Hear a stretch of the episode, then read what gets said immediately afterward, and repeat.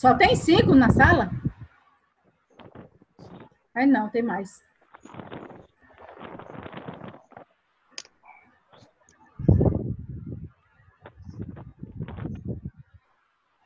Três, quatro, Dia 17 é o, a entrega, né, Luan? Esse capítulo. Senhora, entrega do capítulo 1 e do capítulo 2. Puxado, viu, professora? Para nós. Tá pesado. Mas vai dar Pensa. certo, Leandro. Vou No me final formar vai- EAD. Você vai ver. Vai, vai se resolver tudo. A gente vai estar firme e forte. É só uma fase, você vai ver. Tomara que a gente tenha pelo menos um maio de aula, né? E, O quê? senão, tomara que a gente tenha pelo menos um mês de maio de aula, né? Porque senão a, a gente já vai se formar tendo o quê? Um mês de aula presencial e o restante é AD. Se não normalizar, né? É, são essas aulas remotas, não é? Porém, é um mal necessário, né? A gente tem que ver o- quê? Eu acho que pelo menos essas aulas que são ao vivo, ela permite com que estejamos mais próximos um do outro, não é? Então vamos voltando aqui. Só recontextualização, parafraseamento. Então, quando a gente trouxe esse exemplo de Maria e de João, em que eu trouxe para vocês a forma de como eu falei de Maria, resumindo, dando um parafraseamento na frase dela, de dizer que ela gostaria que João viesse a é, dar uma maior atenção com os filhos e gastar um pouco do, e gastar assim direcionar um pouco do, da verba dele do que ele ganha para com os filhos eu estou fazendo o que um parafraseamento.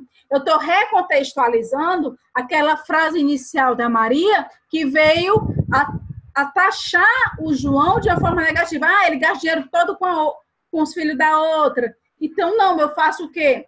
Eu vou dar um enfoque positivo naquilo que Maria, que uma, ou Maria ou João, enfim, que uma das partes veio a falar, eu trago o quê? Uma dose de positividade para essa fala. Esse é o parafraseamento.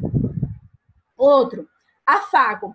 O afago é quando a gente vem a parabenizar, dar um feedback, é quando você vem a trazer algo de positivo que uma das partes realizaram o quê? Na audiência. A gente pode dizer o seguinte, ah, nós percebemos que o seu João, ele tem muito que tem saudade dos filhos, ele quer trazer uma solução que seja melhor para as crianças, para ele e para dona Maria.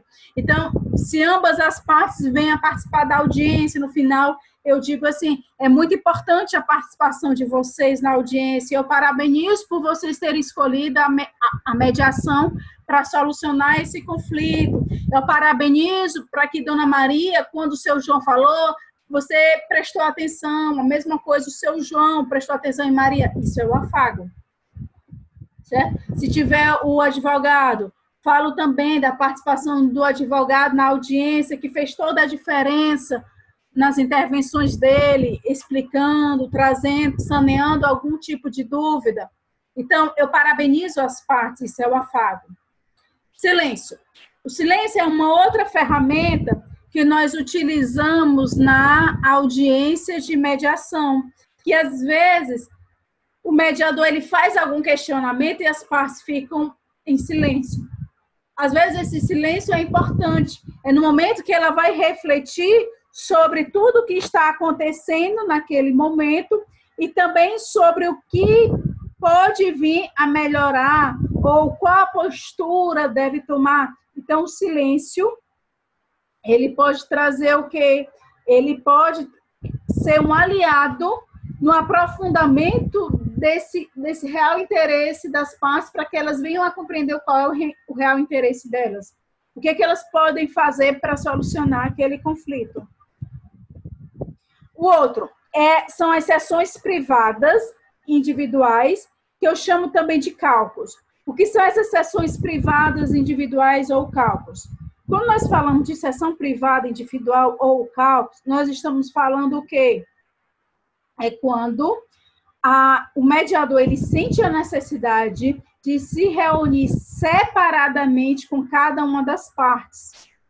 E lá nessa reunião separada, você vai poder o quê? Perguntar realmente o que, que aconteceu. Teve uma audiência que eu achei interessante, que uma das partes não falava, ela tudo concordava, tudo. E eu achei esquisito, porque o homem queria o quê? Ele ia ficar com a casa e iria colocar o quê? Ia colocar a casa, ele só tinha, o casal tinha uma casa na constituição dos bens e tinha um filho em comum.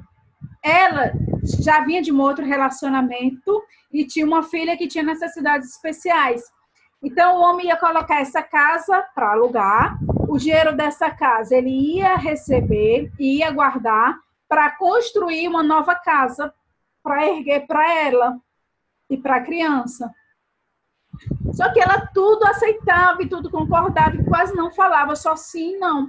Então, eu sentia necessidade de conversar com ela em separado, e eu a chamei.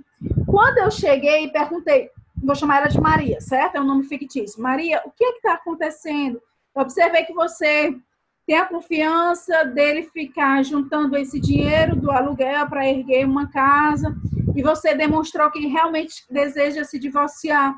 É, qual foi a causa desse divórcio, se você quiser relatar? Aí ela pegou e disse que ela pegou ele tendo que assediando sexualmente a filha que era é, especial.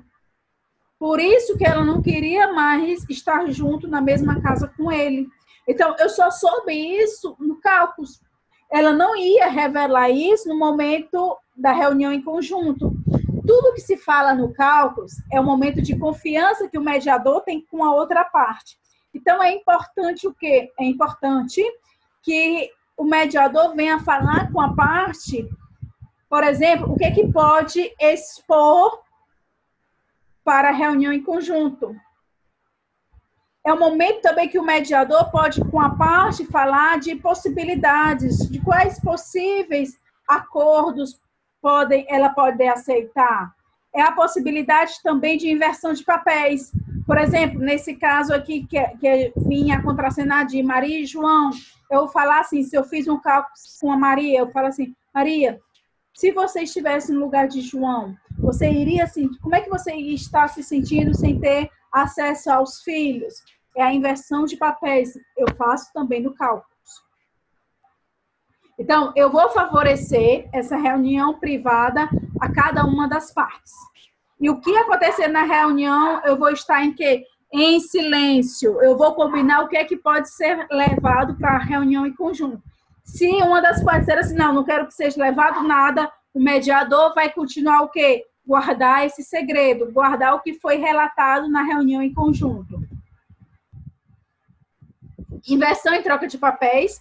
Essa é uma metodologia que nós falamos também do cálculo, que é quando eu coloco o quê? Troco de papel. Maria vai se colocar no papel de João, e se eu tiver em cálculos com João, João vai ficar no lugar de Maria. É o momento em que eu facilito com que as partes elas venham a se perceber se elas estivessem no papel do outro. Como é que elas estariam se sentindo nesse conflito? Com tudo que está envolvendo os filhos, com essa presença ou não de convivência com os filhos, Então, resolução de questões. As questões selecionadas pelo mediador para as discussões mediante os consensos das partes e avaliação pelas partes de possíveis formas de solução e vou analisar. O que, que acontece na resolução das questões? O problema que envolveu João e Maria foi um problema de quê? Pensão alimentícia e guarda. Então, esses são os problemas que chegaram, né? Inicialmente ela veio chegando só o problema de, de, de pensão alimentícia. Só que a audiência de mediação, ela pode contemplar o quê? Outros conflitos, que é a questão de guarda. Então, o mediador, ele vai o quê? Enfocar esses dois problemas, não é? Pensão alimentícia e guarda. E ele vai avaliar, juntamente com as partes, quais são as possíveis soluções. Naquele primeiro livro que vocês leram, Como Chegar ao Sim, do, do, do Roger e do Yuri, né? Você pode ter o quê? Tem o brainstorm. O que é o brainstorm? É a tempestade de ideias. Então, essa metodologia eu posso aplicar também aqui com as partes na audiência de mediação. Eu vou fazer o quê? Eu vou fazer com que as partes elas venham a trazer possíveis soluções múltiplas. Você guarda, vai ficar o final de semana, a semana com Maria e final de semana com João, todo final de semana, ou então a cada 15 dias, João fica nos finais de semana, ou então João passa a semana com Maria e no sábado João fica com as crianças e vem busca sábado de manhã e deixa sábado à noite é necessário colocar, inclusive, o horário de buscar e o horário de deixar as crianças. Enfim, eu vou. A gente, eu vou não. Quem é que vai trazer essas opções em conjunto? As partes em conjunto com o mediador. Vão trazer várias possibilidades para, em conjunto, escolherem a que seja mais plausível, a que seja mais eficaz para ambas. E sétima aproximação do acordo. Vai testar as soluções, vai ver que é um enfoque prospectivo, vai avaliar se aquilo que foi discutido, se for pensão alimentícia, qual é o valor, se chegou a 200 reais, então vai ser em que dia? Vai ser dia 5, vai ser dia 10? Vai ter possibilidade, ele vai cumprir mesmo nessa quantia, é enfoque prospectivo, que é o, o enfoque de que se no futuro ele vai se cumprir mensalmente. A questão da guarda, vai realmente buscar nesse horário, vai deixar é o melhor acordo para ambas as partes. Então a gente vai testar a viabilidade desse acordo, por quê? Porque se não for viável, a gente vai ter que rediscutir e ver o que seja mais viável para ambas as partes. Então, teste as soluções, confirma o acordo. Em caso de algum impasse, vai retomar, certo? Para ver se aquele impasse ele é solucionado e depois é necessário que esse acordo seja escrito. Então, vai ser redigido um acordo. Depois que é redigido, é lido para as partes. Se as partes concordam, ok. Se elas vão descortar algum ponto, é o momento que você vai retificar algum ponto do acordo. Vai ler novamente e, se elas concordarem, vem a imprimir e todos vêm a assinar. Então, como é que se dá o encerramento da audiência? Você lê o termo, imprime o termo, assina o termo, todos assinam. As partes é mais de uma página. Primeira página vem a rubricar as primeiras. E a última vem o quê? A assinar o nome completo. Assinam as partes, assinam os advogados que participarem e vai assinar também quem? O mediador ou os mediadores. Se na audiência tiver mais pessoas, por exemplo, os observadores, que são aqueles que estão observando a audiência, também que fizeram os observadores são as pessoas que fizeram curso de mediador judicial ou de conciliador e estão na fase prática. Então esses observadores eles estarão lá e também assinarão no termo. E enfim, né, redação do acordo, o que, é que se diz? Testou a viabilidade? É viável? Sim, ok. Verificou igualdade de termos? Está um acordo justo para ambas as partes? Ok. O acordo está redigido de forma clara, objetiva, específica? Exemplo, pensão alimentícia, 200 reais? Ok, 200 reais, quantos por cento do salário mínimo?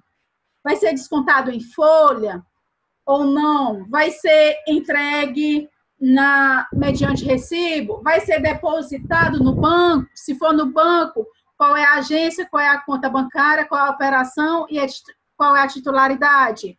Se for incidir em folha, vai descontar sobre as verbas trabalhistas, se tiver, vai incidir sobre 13 terceiro, o FGTS, enfim, eu tenho que deixar o mais claro possível. Se é a questão de guarda, vai ser nos finais de semana, então vamos lá. Quem é que vai buscar? Vai ser João, que é o pai? Então pronto, qual é o horário? Ele vai buscar às 7 horas da manhã no sábado. Vai devolver quanto? No domingo, que horas? 5 horas. Então eu tenho que colocar tudo isso. O horário que vai buscar, o horário que vai deixar e os dias da semana. Férias, né? Guarda. Então eu tenho que falar sobre férias primeiros 15 dias vai ser com quem? João ou com Maria? Feriado vai ficar com quem? Datas festivas. Primeiro Natal vai ficar com Maria, Ano Novo com João, depois investe nos anos subsequentes. Enfim, pessoal, eu tenho que deixar tudo claro. Não é? E a pensão alimentícia, eu não sei, tem que especificar também a questão do dia. Não sei se eu falei já do dia. Então, tenho que deixar muito claro isso. Então, escreveu na presença de ambas as partes, utilizou no, no acordo, você pode até utilizar em algumas partes o que a linguagem das partes. Até para elas o que o acordo tem que ser claro para que as partes saibam que elas estão assinando. Então, as partes entenderam, ótimo, verificou o entendimento das partes. Leu o texto para as partes, leu o texto para as partes antes de digitá-lo e não, porque no caso é se você escreveu à mão. Então, no caso, você leu e ofereceu para assinatura. Verificou se todas as partes envolvidas assinaram, é necessário que todas assinem. E, se necessário o pagamento, definiu claramente quem pagou e quem recebe. Especificou o montante e a forma do pagamento e definiu o momento para a realização desse pagamento. No final, no encerramento da, da mediação, é o quê? Entrega a cada uma das partes os termos do acordo agradece às partes por elas terem resolvido um conflito, por elas terem comparecido, por terem ouvido o mediador, por terem se ouvido, não é? Ouvido a outra parte, por terem se esforçado para a consecução daquele, da solução daquele conflito, pelo bom comportamento delas durante a audiência, se foi uma audiência tranquila, se elas geraram boas ideias, se buscaram consenso, enfim, você vem a agradecer as partes por elas terem participado da audiência de mediação e, se for necessário, que podem sim retornar ou elas próprias tentar um novo consenso em um outro conflito. Enfim, você vai incentivar as partes para o quê? Para o desenvolvimento da cultura de paz, tanto dentro do judiciário quanto nas relações delas com outras pessoas. E finalizamos. Ok? Dúvidas? Deixa eu ver vocês. Não. Não tenho dúvidas. Alguma dúvida? Não. Não, não sei. Olha, então, ó, deixa eu lhe dizer o seguinte. Como hoje tem poucos aqui, no grupo, não sei se vou fazer isso hoje, mas se eu não fizer hoje, eu faço na próxima semana, tá certo? Eu vou distribuir as temáticas e eu vou pedir, o que é que eu já peço para vocês colocarem no grupo? Os grupos de vocês, certo? Assim, quem é o grupo? Se são cinco grupos, não é? Para a gente tentar dividir de uma forma mais equânime. E eu já digo a vocês, né? Nós vamos ter o quê? Vocês vão. O seminário vai ser sobre constelação familiar, mediação escolar, sobre práticas colaborativas. Qual é o outro? Eu tenho que ver as outras propostas que eu aqui selecionei, tá? que são as matérias do seminário de avaliação, que vai acontecer no dia. Vamos lá. Dia 8 de maio.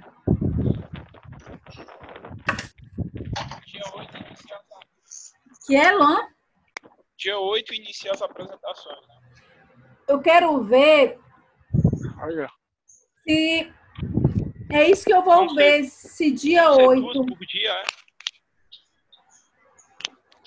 Se um dia dá para apresentar todas, ou se a gente vai dividir para ser dois grupos, porque é o seguinte, é um seminário. Então eu quero, no mínimo, no mínimo, 25 minutos. Meia hora, né? No mínimo meia hora para cada grupo.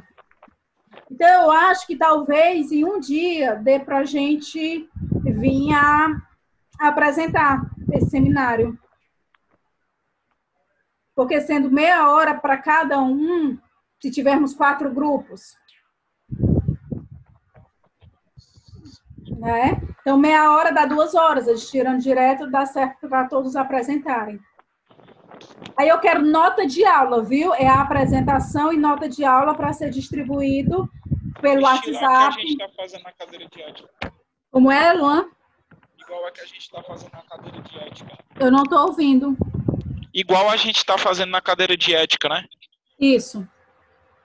Só não vai Ok. ter as perguntas, né? Tá ok, então. Ok? Então, pessoal, bom feriado, se cuidem. Sempre é ótimo estar com vocês, viu? Tchau, Tá tchau. bom, tchau. Tchau. Eu vou colocar no AVA.